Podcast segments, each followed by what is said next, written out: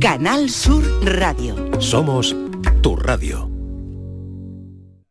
Canal Sur Radio con Mariló Maldonado. Sé que hay algún exoplaneta que estamos valorando ir a colonizar. Y tengo una propuesta, si todas esas pruebas no se te dieran mal.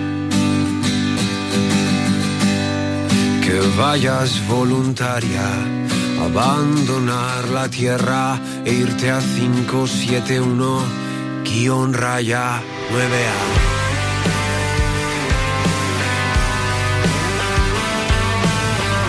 Nueva hora en la tarde de Canal Sur Radio, son las 5 y casi 6 minutos.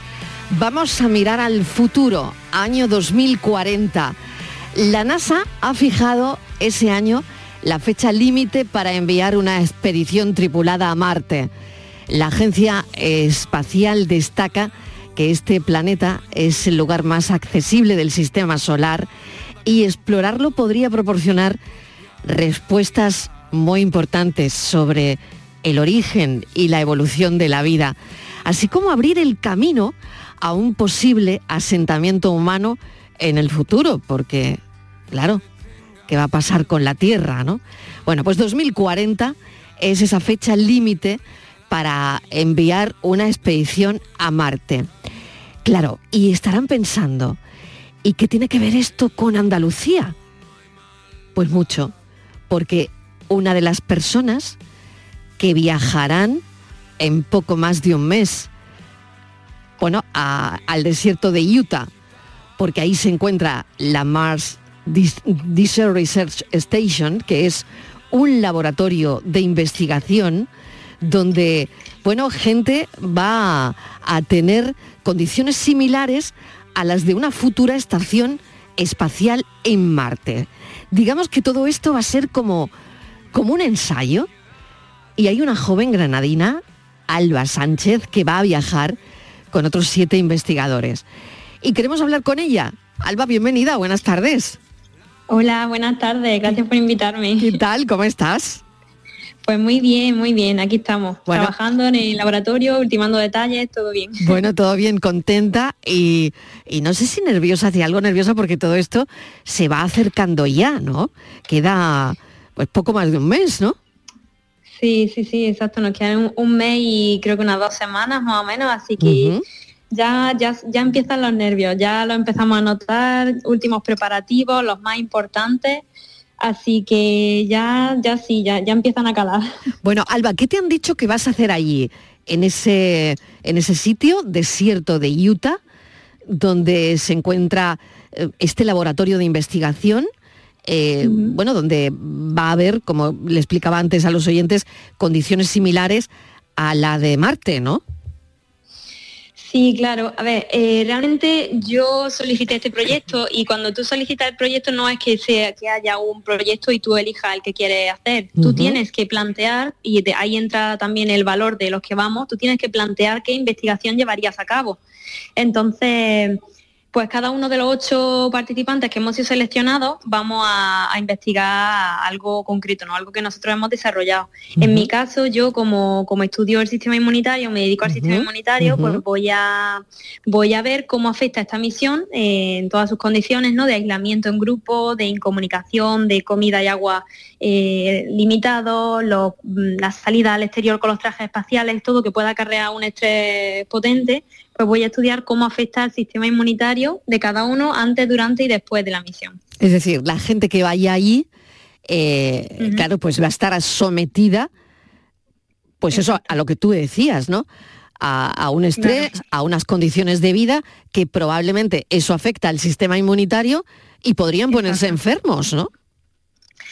Exacto, queremos saberlo porque mm, todo lo que sea contribuirnos a este, a este campo, pues pues ayuda a, ganar terreno ¿no? para el futuro, porque por ejemplo se sabe que hay algunos astronautas que durante sus viajes espaciales pues sufren una serie de, consecuencias en el sistema inmunitario, como que por ejemplo en vez de tener el sistema inmunitario en reposo, lo tienen en alerta, cuando no debería ser así. Está ciertamente activado, está tiene una respuesta inflamatoria de base.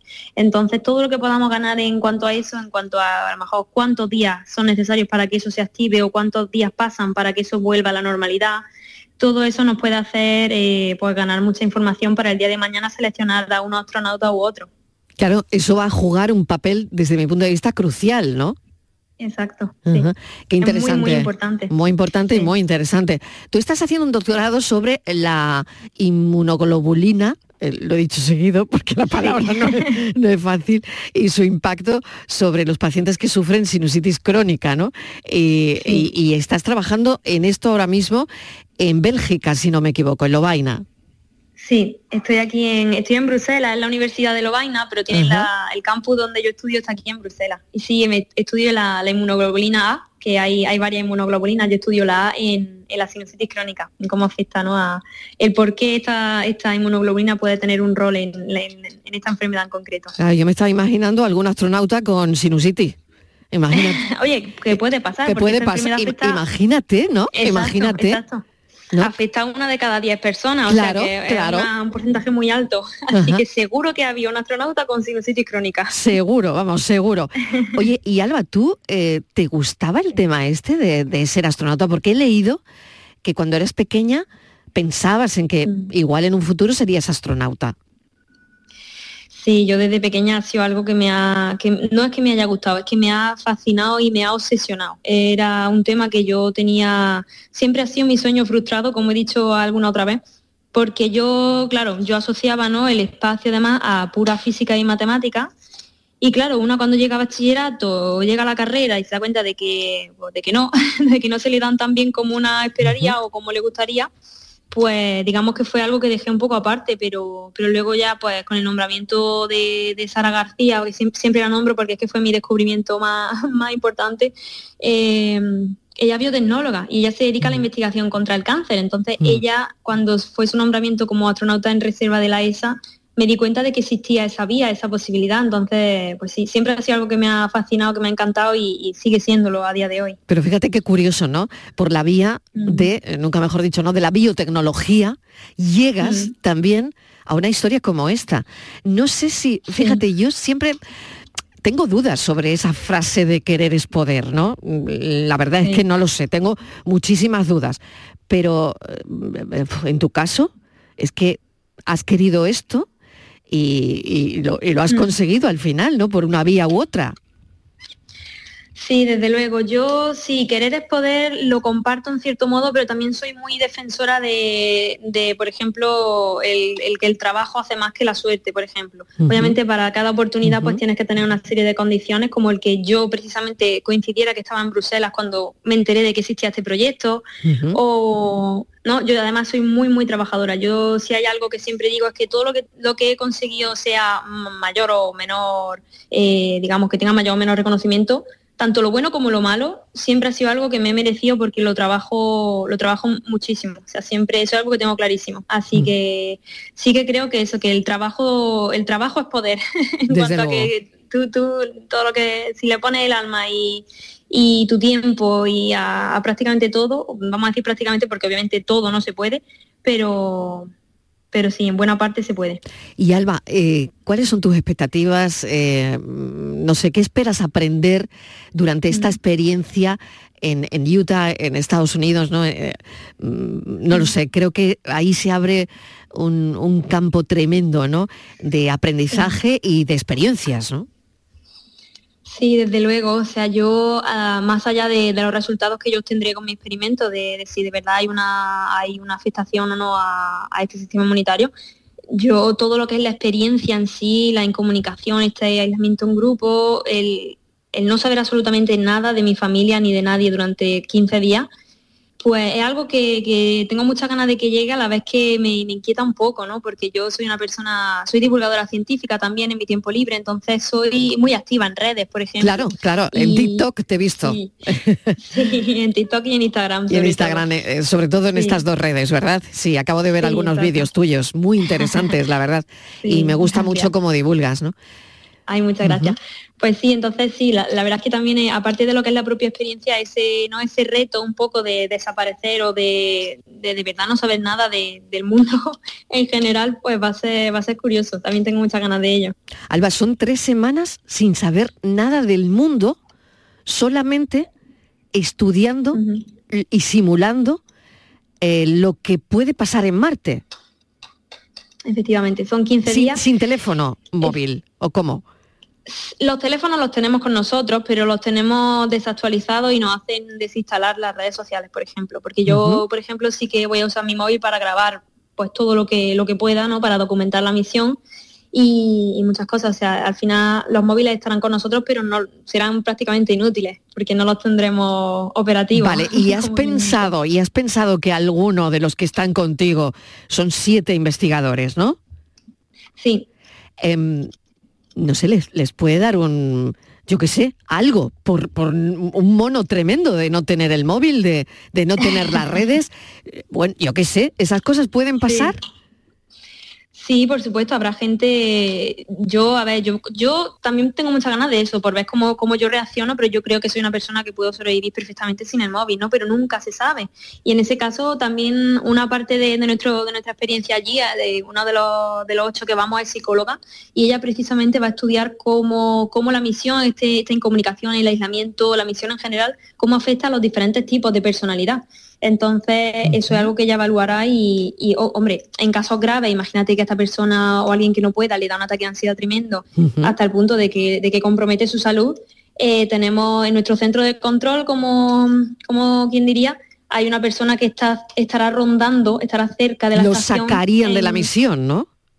Claro, en caso de ser algo que ponga su vida en peligro, eh, se, interrumpe esa, experiencia para esa persona, porque obviamente estamos, estamos en el planeta Tierra, eh, hacemos lo que se puede ¿no? en estas simulaciones, pero cuando se compromete, por eso el tema de, lo, de ser astronauta no intervienen tantísimos factores porque estas cosas son las que las que se tienen que entrenar y las que se tienen que precisamente estudiar como vamos a hacer por ejemplo nosotros oye y quién te ha apoyado siempre quién te dijo que mm, bueno que quizás. Biotecnología era una carrera para ti? Pues sin duda mi madre, o sea, yo no descubrí esa carrera, sino no lo habría descubierto si no fuera por ella, porque yo sí sabía que quería hacer algo de tema de salud, de investigación, pero es que no tenía ni idea, yo iba a hacer medicina, hasta que mi madre me dijo, oye, mira, existe esta carrera, que este año, el año que yo entraba a la universidad era el primer año, era la primera promoción de biotecnología en la Universidad de Granada. Y, fue gracias a ella que yo la descubrí porque yo no tenía, vamos, ni idea. En ese momento no había los recursos que, hay ahora de, divulgación y de todo esto y no tenía ni idea que existía. ¿Y ella se enteró? Fíjate, ¿eh? Sí. Oye, ¿tú sabes que, que, tu madre está con nosotros desde el estudio de Granada? ¿Qué dices? Sí, no Sandra Montalvo, bienvenida. Hola, hola, ¿qué tal? Oye, enhorabuena. Hola, enhorabuena por, esta niña, por esta hija. Sí. Bueno, bueno, ¿qué, Gracias. ¿qué talento, qué talento tienes en casa? Sí, Sí, la verdad que sí, desde pequeñita. Es talentosa desde, que nació prácticamente. sí. ya, se le, ya apuntaba maneras. Ya apuntaba, apuntaba. venía con ansia, porque fue siete vecina y venía con ansia. Sí. O sea que ya llegó antes. Llegó antes. Sí. Hay ilusión. sí. Bueno, dile algo a tu hija, Sandra. Pues nada, ¿cómo está? Es que hablo con ella prácticamente todos los días. Todos los días, me lo creo. Varias veces. me lo creo. Un par de veces. Hablamos todos los días. Y mira, como cada vez que me llama estoy en el laboratorio ahora mismo, así que no, ha cambiado mucho de un día para otro. Es muy trabajadora y, se esfuerza siempre todos los días. Y nada le parece pequeño, ningún, siempre grandes esfuerzos y, sigue, sigue y avanza y avanza. Y yo la veo como avanza y eh, la verdad que sí que es un orgullo para mí y para su familia. Totalmente un orgullo verla crecer y avanzar de esta manera, ¿no? Bueno, Sandra, ¿por qué se te ocurrió a ti lo de biotecnología, es decir, una carrera que acababa de llegar a Granada, eh, de la que, bueno, yo creo que tú tampoco tendrías mucha información, pero eh, ¿cómo se te ocurre decirle a Alba, que quería hacer medicina, que biotecnología podía, podía también satisfacer sus necesidades de aprender y de saber y de, y de su carrera, de su futuro, ¿no? Al final.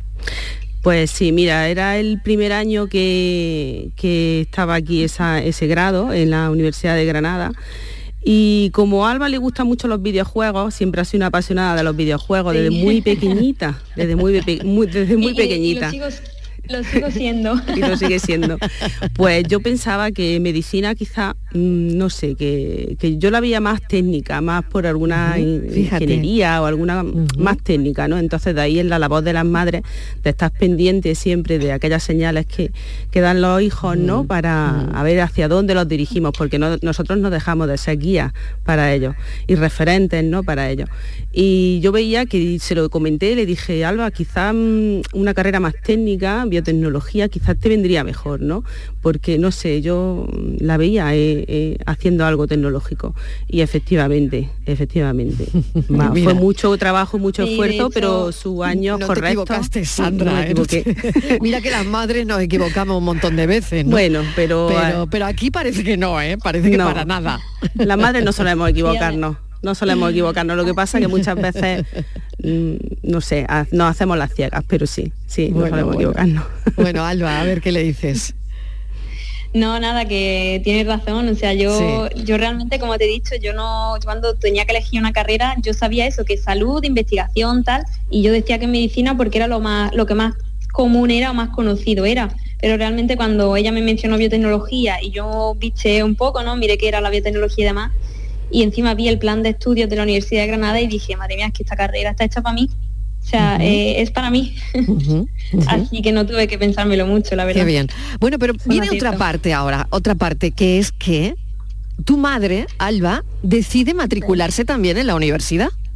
Sí, sí, sí, sí. Bueno. Eso fue muy, fue muy guay. Y, eso fue que, que, tú la convenciste. ¿Cómo fue eso? A ver, ¿quién me lo cuenta? Pues mira, eso brevemente, o sea, mi madre en su tiempo no tuvo las facilidades que se tienen hoy en día o no, no, estudió una carrera porque eran otros tiempos.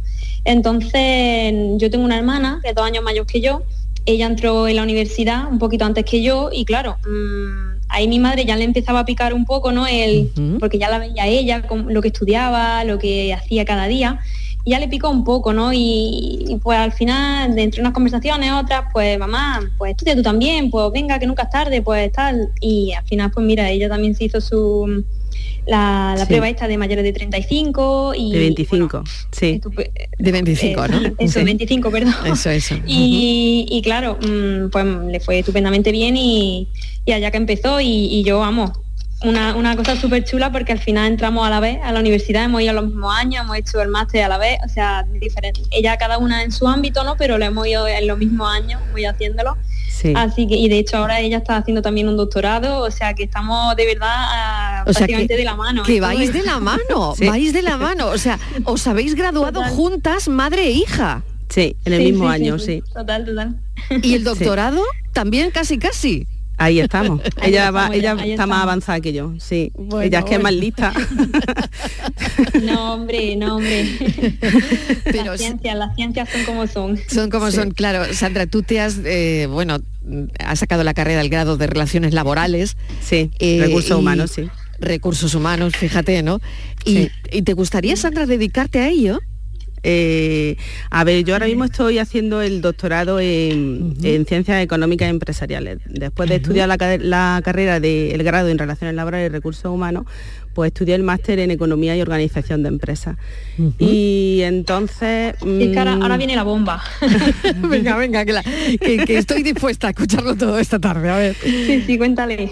Eh, entonces, eh, como tengo muy buenas calificaciones, pues entonces me opté un contrato predoctoral de la Junta de Andalucía o una beca de investigación con la Universidad de Granada durante cuatro años. Entonces estoy investigando pues, para la Universidad de Granada en el, en el Departamento de Organización de Empresas 2 de la Facultad de Económicas y Empresariales, eh, dentro de mi programa de doctorado de Ciencias Económicas y Empresariales. Sandra, nunca es tarde, es lo que ha dicho tu niña, ¿eh? Nunca, jamás, jamás, nunca, nunca. O sea, que la gente no piense que por tener una edad ya está fuera del mercado o no sé, o fuera de la tecnología o fuera de, de la formación. Realizada, eh, eh, Sandra, te, te, gusta lo que estás haciendo? Ha llenado también, me imagino, tu vida, ¿no? Mucho, mucho. Sí. Mucho, me, ha llenado a mí mm, ya no solo, bueno, mi, carrera, mi, estudio, mi formación y además pues mi hija, ¿no? Que, lo, vamos, 50-50, ¿no? Lo mío y lo de ella, sí. Totalmente, totalmente. Bueno, Alba, qué familia, ¿no? Sí, la verdad es que otra cosa no sé, pero inquieto y... Totalmente. Oye, para, para, pues. para sentirse muy, muy, muy orgullosa de tu madre y, bueno, de la familia, ¿no? Desde luego.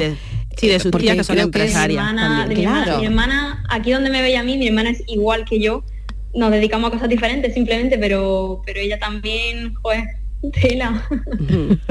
mi hermana es que tienen también una empresa aquí en Granada y, mi otra hija trabaja con mi hermana que son empresarias, las dos, y son dos mujeres referentes y en el mundo empresarial granadino. Sí, bueno, qué interesante. Montalvo, grupo inmobiliario, y son referentes. Bueno, qué interesante, de verdad, que, que todo esto es... Mm, bueno, increíble. Y a mí eso me ha llamado muchísimo la atención vuestra historia, ¿no? Eh, graduadas a la vez, ahora con el doctorado de la mano. A la vez. Y, bueno, y sobre todo Alba con ese proyecto, ese proyectazo tan interesante, ¿no? Y con el que estás haciendo de la inmunoglobulina, ¿no? Que, lo que sí quería preguntarte también, Alba, es qué aspecto de, de tu investigación sobre la inmunoglobulina A te ha parecido más relevante o más fascinante, ¿no? Porque claro, eh, estás con el tema de la sinusitis crónica, que, fíjate, ¿no? Que eso a la gente, mm, eh, la calidad de vida disminuye un montón, ¿no? Cuando, cuando tienes esta afección, ¿no? Y me parece muy interesante, ¿no? Toda esta investigación. Sí, pues de hecho yo una que la estoy empezando a sufrir, yo ahora mismo tengo sinusitis aguda, todavía no ha evolucionado crónica, pero igual que eres lo que comes, eres lo que estudias, parece.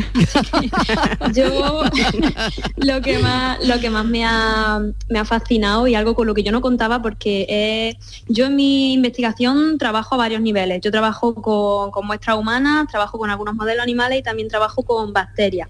Y precisamente lo que más me ha sorprendido es el bloque de bacterias, que yo lo que hago es sacar ciertas muestras de, mis pacientes, de los pacientes de, mi supervisora, ella es la que hace la cirugía, y yo saco una muestra de, pues de, la nariz, extraigo las bacterias y luego pues le hago un procesamiento X ¿no? para ver si mi, mi inmunoglobulina, que también se le conoce comúnmente como anticuerpo, son famosos anticuerpos, pues si la IgA, este anticuerpo, si se une o no se une a ciertas bacterias. Y eso es, crucial porque los pacientes que nosotros estudiamos, pues hemos visto que tienen una, producción de este anticuerpo un poquito desregulada. Y no solo eso, sino que, que, no se une a ciertas bacterias o se une más a otras y eso es muy importante porque precisamente este anticuerpo lo que hace es impedir que estas bacterias entren en nuestro organismo o sea que se producen las mucosas y para las bacterias que inhalamos, pues impide que, penetren y que puedan desarrollar pues, algunas infecciones. Así que lo que más me ha sorprendido es eso porque algo que no, puedo decir mucho más porque claro, es una tesis y llevo casi cuatro años trabajando en ello y hasta que no se publique pues no puedo, ¿no? Muy bien, muy bien. Pero bueno, ya tendremos la primicia. ya tendremos la primicia. la exclusiva. Bueno, Alba, pues de verdad, eh, estoy, me ha encantado esta, esta conversación con los dos. Bueno, por cierto, Sandra, eh, preguntarles eh, a Sandra si ese aislamiento os llamáis todos los días, una también es madre, en fin. Ese aislamiento de Alba, ¿cómo lo vas a llevar, Sandra? Bueno, pues no sé, pues la veré en redes, es lo que intentaré, verla, verla a través de las redes, que sí que ella va a colgar, bueno, ella no, sus compañeras de equipo, del equipo anterior, van a colgar imágenes, entonces bueno, pues iré viendo porque ella no puede, ella no puede. Pero las imágenes... Yo soy la que se encarga Claro, yo soy la que se encarga de mandarle las imágenes eh, a la del equipo anterior, pero yo no, yo no tengo acceso directo. Y nada, pues eso, pues veré las imágenes y la veré que está bien todos los días y ya con que saber que está bien yo ya estoy conforme, aunque no hable con ella. Yo solamente verla ya sé cómo está. Claro, verle la cara, ¿no? Verle la cara. Totalmente. Y, Alba, ¿y ¿hay algún ya por último, algún aspecto que a ti te preocupe de este aislamiento en Utah, de esta misión, eh, que es la que, mm. claro, va a poner rumbo a, a, Marte en un futuro, ¿no? Que fíjate la importancia. Pero ¿hay algo que a ti te preocupe especialmente? Sí, o sea, yo siempre lo digo, yo tengo a dos familiares con un estado de salud pues delicado y la verdad es que nosotros somos una familia pues muy unida, ¿no? Siempre estamos al corriente, aunque no hablemos a lo mejor unos con otros directamente, pero siempre estamos, siempre estamos informados de cómo está cada uno. Y tengo dos familiares con un estado de salud complicado y, pues encerrarme 15 días eh, sin saber absolutamente nada, creo que me va, me va a calcomer un poquito, la verdad. Bueno, pero para mm. eso está Sandra que te va a decir ahora lo que, tienes que dejar la, mente en blanco. Exacto. Ella, exacto, ella tiene que ir allí a trabajar, a, dar lo máximo, a aprovechar la oportunidad que le han dado, que es muy buena para su, mm, su carrera profesional y que es único, que son experimentos únicos y que son muy difíciles de conseguir eh, por, su, por otros competidores, ¿no? ha sido en concurrencia competitiva y es muy complicado estos experimentos a nivel mundial que se hacen.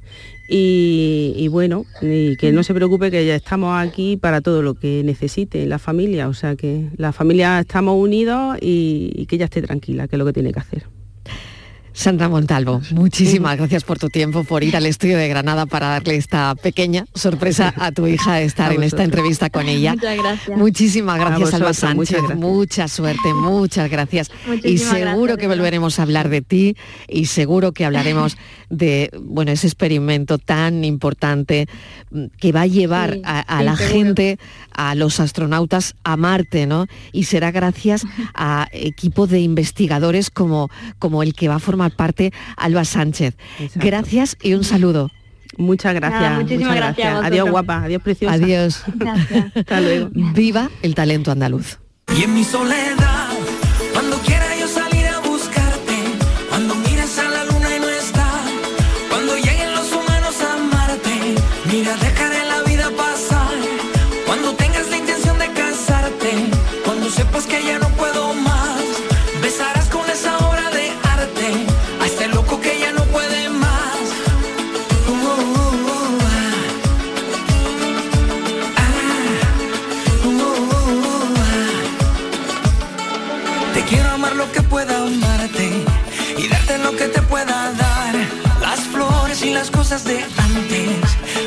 que aún está por llegar. Y en mi soledad, cuando quiera yo salir a buscarte, cuando miras a la luna y no está, cuando lleguen los humanos a Marte, mira, dejaré la vida pasar.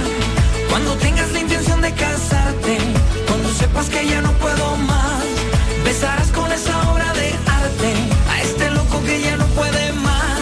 La tarde de Canal Sur Radio con Mariló Maldonado. También en nuestra app y en canalsur.es.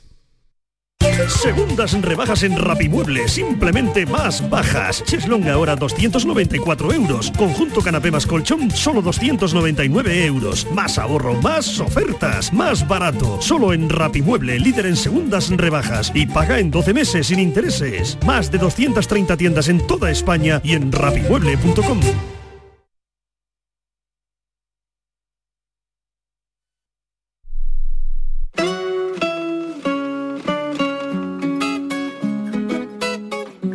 Canal Sur Radio.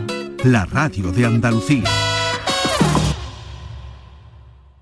Pienses más. Este año haz borrón y casa nueva con la hipoteca joven IN95. La hipoteca que estabas buscando. Porque te financiamos hasta el 95% del menor valor entre tasación y compraventa. Para más información, acércate a nuestras oficinas o entra en cajaruraldelsur.es. Te sobran razones para venir a Caja Rural del Sur. Hipoteca joven IN95 de Caja Rural del Sur. Formamos parte de ti. Cinco océanos, lo mejor en congelados en Sevilla. Hasta el 20 de febrero, jamoncito de muslo de pollo a 2,45 el kilo y langostino banamey número 6 a 5,50 el kilo. Variedad y calidad al mejor precio. Jamoncito de muslo de pollo a 2,45 el kilo y langostino banamey número 6 a 5,50 el kilo. Cinco océanos. ¿Te casas? Ven a Mundo de Boda. El 17 y 18 de febrero en Hacienda Albaraca de Dos Hermanas, profesionales nupciales se reúnen para ofrecer sus servicios en la quinta edición de Mundo de Boda. Inscríbete en mundodeboda.org y recibirás un regalo de bienvenida y podrás participar en sorteos. Vosotros el amor, el resto en Mundo de Boda. La noche está llena de sorpresas, de gente brillante, de momentos inigualables, de espacios y ambientes fantásticos. La noche de Canal Sur Radio con Rafa Cremades. De lunes a jueves, pasada la medianoche. Un programa que ya es un gran club, con grandes invitados, música en directo y mucha complicidad. Contigo somos más Canal Sur Radio. Contigo somos más Andalucía. La tarde de Canal Sur Radio con Mariló Maldonado. Tiempo para nuestro espacio en la tarde en tu búsqueda. La asociación SOS Desaparecidos ha activado a través de sus redes sociales la alerta por la desaparición de un joven en la localidad granadina de Peligros. Patricia, Patricia Torres, ¿qué tal? Bienvenida. Hola Marilo, buenas tardes. Pues desde el pasado 7 de febrero, miércoles, eh, justo hoy una semana, no se tienen noticias de Aitor Ruiz López, López de 29 años. En el momento de la desaparición llevaba un chándal verde manzana y un abrigo negro con capucha. Es de complexión corpulenta. Se dan otros datos que, pueden ayudar a, a identificar a este joven y ayudar también a la localización de su paradero. Tiene el pelo negro, mide 1,75 y el mensaje con todos estos datos eh, ha sido difundido por varios cuerpos de la Policía Local de Granada y la provincia. Si tiene cualquier información, contacte por favor con el teléfono eh, de las Fuerzas y Cuerpos de Seguridad del Estado, con el 112 o con SOS desaparecidos, que vamos a recordar el número de teléfono. Los teléfonos son el 649-952-957 y el 617-126-909 pendientes por esta desaparición de, este joven en la localidad granadina de Peligros. Y desde hace varios días, agentes de la Guardia Civil miran con lupa los montes de la Sierra de Segura, en Jaén. Sospechan que ahí puede estar perdida Miriam Irene. Es una mujer de 80 años, de nacionalidad suiza, desaparecida desde el 28 de enero, Patricia. Miriam acababa de pasar unos días en la provincia de Albacete. De hecho, hay testigos, Marilo, que aseguran haberla visto comprando en un supermercado de la capital e incluso sacando dinero en el pueblo albaceteño Elche de la Sierra. Después de eso, la hipótesis que se baraja es que pusiera rumbo a Mojácar, en Almería, donde tiene su residencia. Sin embargo, el coche de Miriam apareció en un pueblo de Jaén, a más de 200 kilómetros de su casa, en el término municipal de Hornos de Segura, en las proximidades de la zona del Yelmo Chico, el vehículo estaba abandonado en una pista forestal cerca de la aldea La Capellanía y en ese nombre puede estar la clave de esta misteriosa desaparición.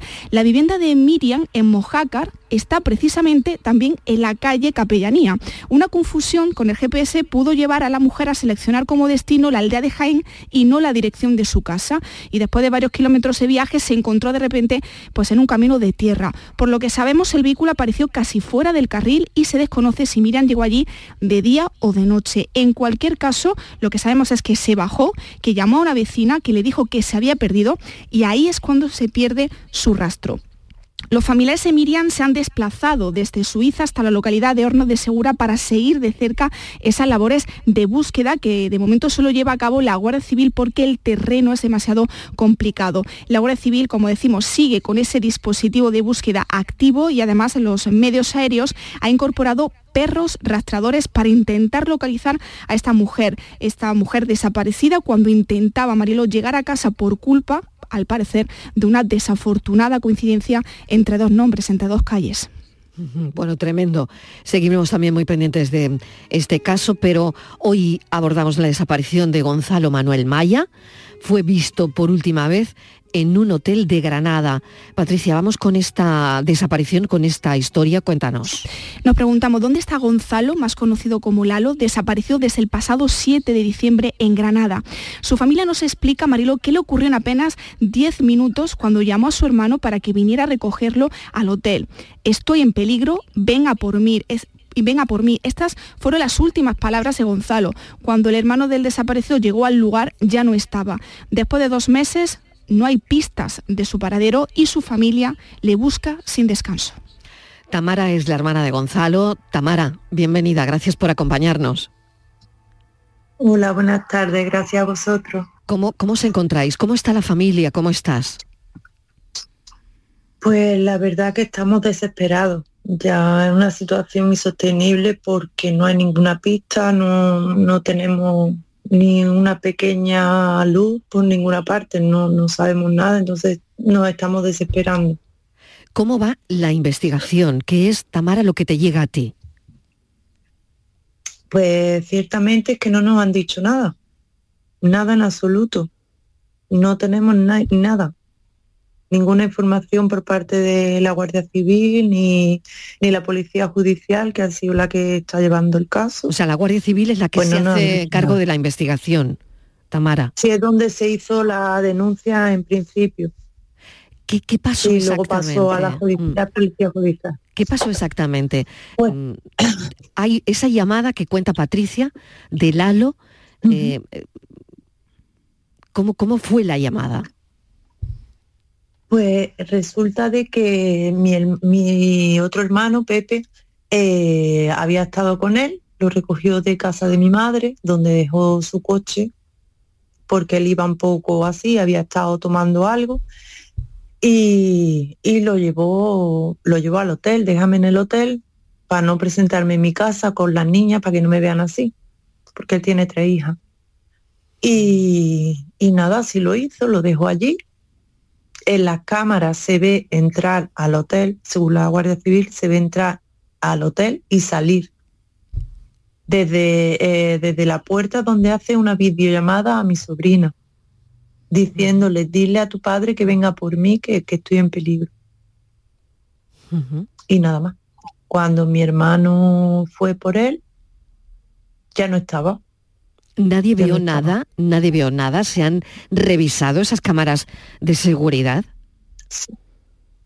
Según ellos, la policía sí lo han mirado y solo se ve entrar y salir, no se ve con nadie ni nadie alrededor, nada.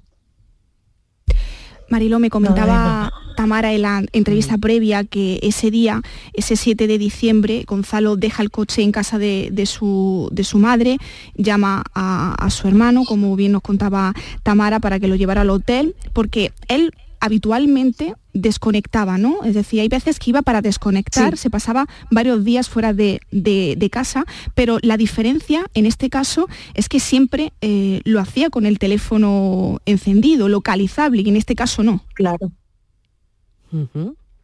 Claro, en este caso nada, el teléfono es que fue la última llamada, ya no pudimos localizarlo, ya no sonaba el teléfono. ¿Se sentía amenazado tu hermano, Tamara? ¿Cómo lo notabas los Sí, días lo que- a, a su ausencia? Eh, por, lo, por lo que hemos, bueno, él se sentía mm, amenazado, no, lo habían amenazado. De hecho, lo Mm. habían amenazado. Esto, estaba muy nervioso, se lo decía a su mujer, Jenny. O sea, que él previamente, que- previamente que- tenía miedo. Sí. Tamara, o sea, que, que esto, esto eh, mm, se dio durante unos meses. Sí. Ujú.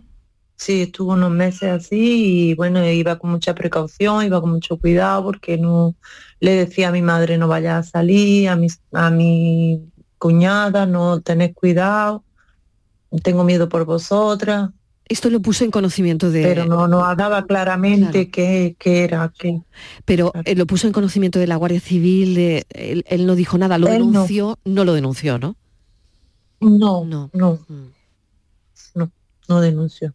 Solo estaba con ese miedo. De hecho, unos días se vinieron aquí a mi casa, a Málaga, porque yo vivo en Málaga. Y estuvieron unos días aquí, se trajo a sus niñas, el, el tiempo, un tiempo que estuvo más nervioso. Pero no contó Y después, por qué, ¿no? No, contó por qué, ni quién. no, no contó nada. En este caso, eh, el teléfono de, de tu hermano va a ser clave para desvelar qué pasó. Eh, no sé si todavía estáis eh, a la espera de que un juez autorice ¿no? que, que se pueda acceder Sí, al, aún, al terminal. estamos, aún, aún estamos esperando. Hemos, hemos contratado un abogado porque como a nosotros no nos dan ningún tipo de información y aparte que como que nos tratan de tonto, de pesado, de no sé cómo, cómo tomármelo, la verdad. Entonces tuvimos que contratar un abogado para que él pudiera acceder fácilmente y que a él le pudieran decir algo. Entonces igual estamos a la espera que el abogado nos diga qué está pasando y por qué no nos explican y por qué no nos dicen nada. Tamara, nadie vio nada, ni las cámaras de seguridad, si él estaba en la puerta de ese hotel, Mm. Él si se entra- le ve hacer claro, él la entra, videollamada, y entra sale, y sale, solo, ¿no? sí. Claro, entra y sale. Em, ¿Dónde va? Em, Esa, esa es la explicaciones claro. que nos han dado, porque el- Claro. el- la, la pregunta que hicimos, pero vale, ¿para dónde va? ¿Para la derecha, para la izquierda, para el fondo, para, dónde va? Es un sitio muy concurrido porque es como un polígono y aparte del hotel hay mucho hay mucho tráfico, era a las 12 de la mañana, que, que no era ni de noche ni estaba oscuro, que, que está es a plena luz del día. Vosotros habéis eh, lamentado, Tamara, que la búsqueda tardó en, en arrancar, pero en medio de, de esas batidas eh, llegaron dos pistas, una en Málaga y otra en Granada. Ujú. Las dos pistas, bueno, una fue aquí en una panadería, la chica nos llamó, estábamos en medio de una batida, nos llamaron a los teléfonos que tenemos puestos en los carteles y, y nada, arrancamos todos los coches porque íbamos un montón de gente, arrancamos para Málaga, yo vivo aquí, claro, y tengo gente aquí. Yo mientras en el camino llamé, mira, salí por tal zona que me han dicho que estaba mi hermano. Y claro, en la, en la hora que yo tardé de Granada aquí ya había gente buscando. Y nada, cuando llegué a la panadería, la chica titubeó al hablarle yo de unos tatuajes que lleva en las manos y tal. Y ya, pues se ve que era un alguien que se parecía. Y, no- y- y era una pista falsa al eh, final. Sí, sí. Y en Granada pasó igual, no sé, casualidad de la vida, era también una, una panadería en la zona del Caidín. Una chica, nos dieron el nombre de una chica que supuestamente estaba con ella, dimos con esa panadería, con esa chica, y luego decía ella que no lo conocía, ni que había estado con él, que no sabía nada. Así que también se quedó en nada. Él llevaba su teléfono móvil con él, claro, porque hace una videollamada. Claro. Claro. Ujú. Del teléfono no se ha podido rastrear nada, Tamara. Nada. Bueno, que sepamos que no hayan dicho nada.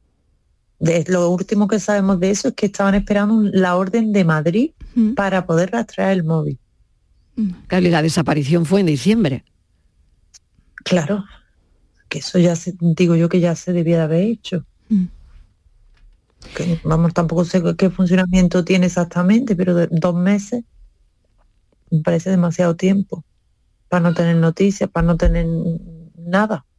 El mensaje que manda eh, Lalo, ese, ese último mensaje que envía, estoy en peligro, ven a por mí, lo manda, eh, ¿cómo lo envía? Lo envía, como tú decías, a través de la videollamada, que se lo dice En a la alguien. videollamada. Fue a mi sobrina, la hija de mi otro hermano. O sea, se lo dice a tu sobrina. Sí, porque O sea que- intentó claro. acceder, contactar con su hermano, no, Intentó no pudo. localizar. Al no poder hablar con mi hermano, llamó a mi sobrina. Y fue en videollamada la llamó. Y le dijo esto. Y claro, en esa, Él- él- claro, en él- esa- en esa Él videollamada. tiene, mm. eh, claro, él habla, habla muy concreto, siempre él no empieza a marear, digamos, él mm, te dice las cosas concretas, de esto pasa y, ¿sabes? Siempre es, él es así. Entonces no dio más explicaciones, simplemente digo eso. Pero cuando mi hermano llegó al sitio, y- Claro, y, y ella a través de la videollamada no, no pudo ver nada más, claro, vio a su tío, No. a su tío nervioso probablemente, o, o no sé. Y la, Mm, eh, claro, la comunicación porque- se cortó rápido. Claro, porque es que es, es un mensaje, vamos, ella se quedaría mm, preocupada, ¿no? muy preocupada. Contactaría a su padre enseguida y ya eh, al Claro. ver que no sabéis, no, no, no sabíais ya nada de él, es cuando se pone la denuncia, ¿no? Ahí está. La familia Claro, se empezó a sí. buscar, estuvimos un, dos, tres días más esperando, eh, eh, pensando, pensando en que era una de sus desconectes, porque como él se ocupa de mi madre, él se ocupa de mi abuela, él se ocupa de, todo, él está pendiente de todos nosotros siempre. Pero a veces, claro, se necesita desconectar. Y, yo- y- y nosotros pensábamos, bueno, vamos a darle un margen, lo mismo se siente mal, o, y como ha estado estos días más nervioso, lo mismo entonces dimos un margen de dos o tres días más para poner la denuncia. Mm. Además Es su que- entorno, es sí. su entorno, Sí. ya, ya casi por último, pero son tantas preguntas, de verdad, Tamara. Mm, Eh, Su entorno, eh, ¿cómo, es, ¿cómo era el entorno de Lalo? Los amigos o amigas o mm, que, que, eh, no sé, habéis Él- hablado. Hemos hablado, claro, con todos los amigos. De hecho, nos han estado ayudando con las batidas. Hemos contactado con amigos de la infancia que aún tenemos en contacto y bueno, y nada. lo más fácil hubiera sido si él, lo- él se llega a ir, como no ha dicho la policía que él se ha ido por su propio pie, lo más fácil es que se hubiera ido con mi padre a, Barce- a Barcelona.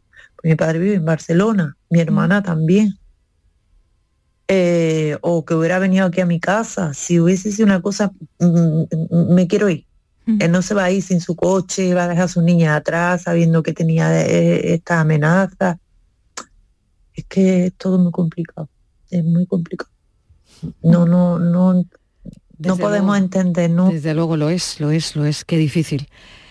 Pues Tamara, no sé Patricia si tienes alguna cuestión más. Eh, solamente recordar la descripción física por si alguien Mariló puede aportar eh, alguna pista sobre el paradero de, de Gonzalo. Tiene 45 años, mide 1,75, pesa 70 kilos, tiene los ojos 46 cumplió ayer. 46. Ojos verdes. Cumplió ayer 46.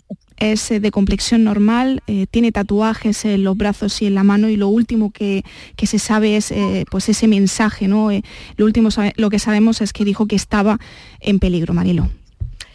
Muchísimas gracias, Tamara. Seguiremos pendientes de, de tu Perdona un caso. poquito, Sí. voy, a, voy a decir una cosilla, Adelante. por favor. Sí, es que mira, el, el 19 de, o sea, el lunes que viene, tenemos una concentración en Santa Fe, donde vive mi hermano. Vamos a concentrarnos allí, amigos, familiares. Me gustaría que el que quiera a ayudarnos, él quiera acompañarnos, pues que vamos a estar en Santa Fe el día 19 a las 12 de la mañana. Nada más. Tamara, dicho queda. Sí. Gracias por todo. Un, un saludo. Muchísimas gracias. Mucho ánimo. Gracias. Gracias.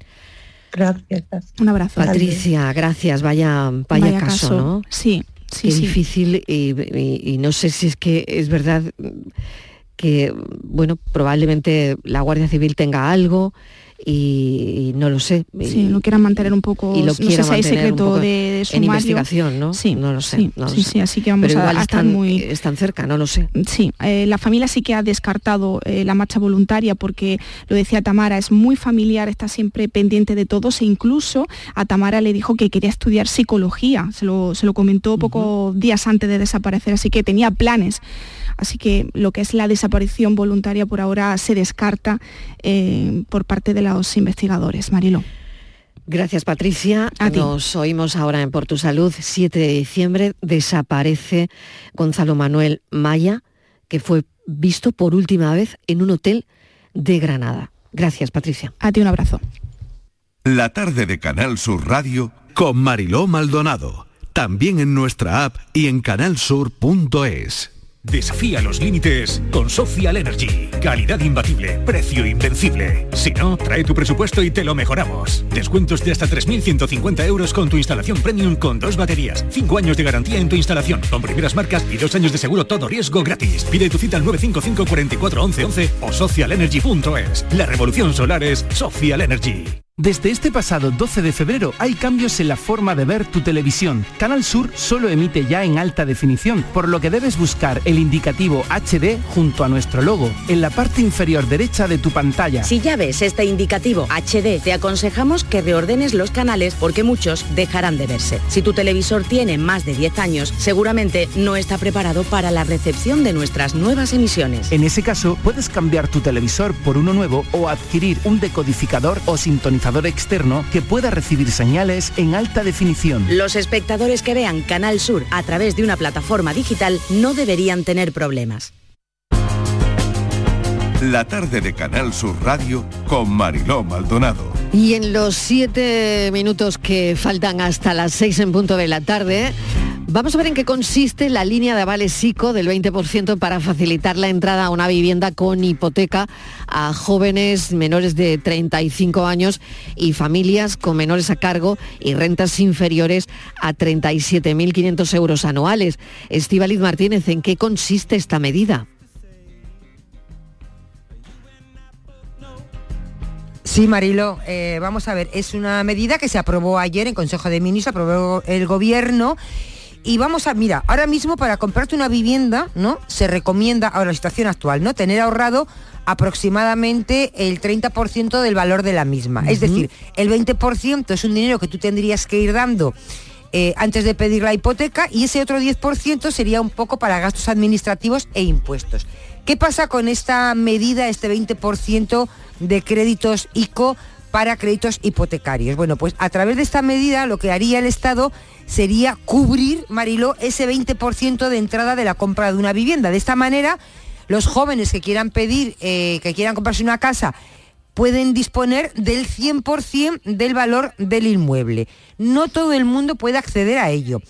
Eh, tienes que ser mayor de edad, tienes que tener eh, residencia legal en España de manera que lo puedas acreditar e interrumpidamente durante los dos años anteriores a solicitar este, estos avales ICOs no se puede tener un patrimonio superior a 100.000 euros.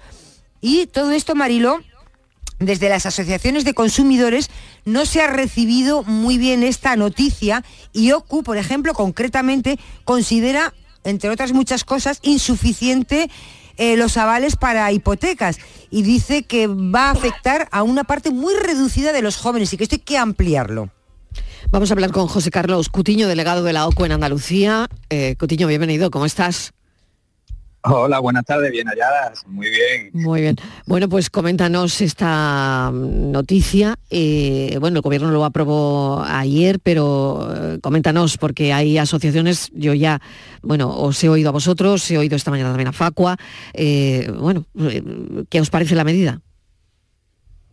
Para nosotros es una medida insuficiente porque realmente no va a incidir en el precio de la vivienda. Cuando nosotros decimos que va a afectar a poca gente, no es, ni siquiera por, la horquilla de los ingresos que se refieren, sino porque al final el gran problema es eh, la inflación en el precio de la vivienda, eh, eh, el enorme coste que tiene el precio de la vivienda en compra para cualquier, para cualquier persona joven. porque aquí es un requisito no solo los que comentaba antes Estivali, es luego poder pagar esos créditos. Y si tenemos un hipotecón y encima tenemos un crédito para pagar la entrada, que también es de un dineral, pues eso no va a resolverle el problema a, mucha gente. Nosotros en ese sentido lo que entendemos es que hay que apostar por otro tipo de medidas que vayan orientadas fundamentalmente a enfriar el precio de la vivienda, a incidir eh, fundamentalmente en la oferta y la demanda y las medidas van más por otro lado, más que estimular la adquisición de vivienda en propiedad, que es una cuestión pues, pues muy española, ¿no? A nosotros nos gusta tener la vivienda en propiedad, pero realmente en los niveles actuales se torna muy difícil. Lo que habría que promover sobre todo es eh, la vivienda social en alquiler. Para nosotros es fundamental dotar más los planes de, construcción de viviendas sociales para viviendas en alquiler a precios sociales, a precios asequibles. Eh, se trata de eh, agilizar los trámites burocráticos para disponer del suelo necesario para ello. Se trata de rehabilitar y de reformar vivienda eh, usada que se pueda poner precisamente en ese mercado. Y se trata también de facilitar, de dar mayor seguridad jurídica a los arrendadores para hacer crecer el, el, mercado, la oferta de vivienda en alquiler privado, es decir, poner más vivienda en carga, poner más vivienda en el mercado con alternativas que no sean la de la compraventa, porque todo eso contribuye a enfriar el mercado, no solo de alquiler, sino también de la compra. Y contribuye a, eh, una última cosa, eh, contribuye a sacar a los jóvenes del alquiler para, pues no sé si precisamente reducir la presión de, sobre los precios de alquileres, o crees que esto tampoco sería efectivo?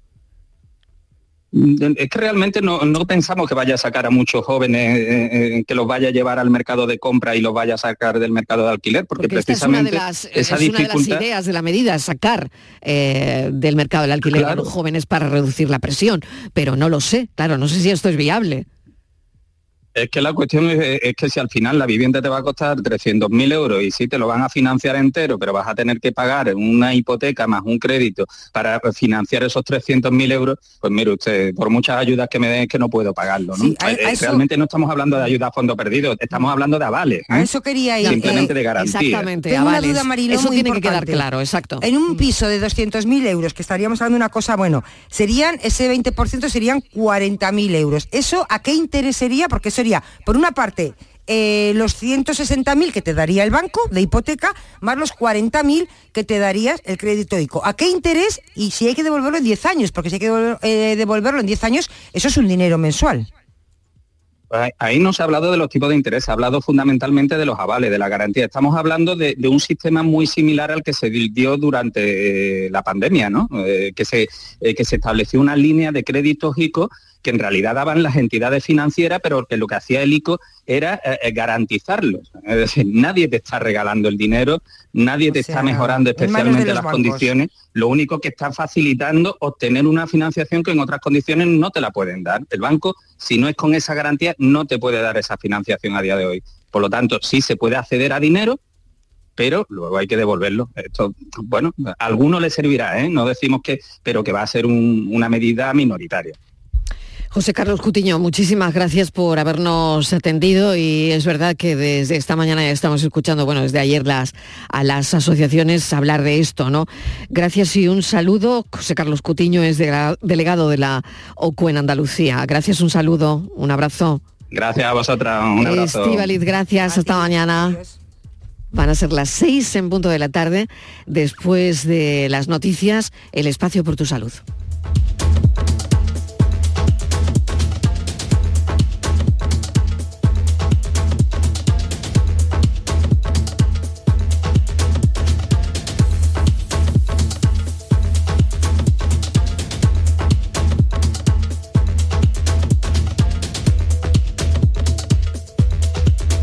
La tarde de Canal Sur Radio con Mariló Maldonado.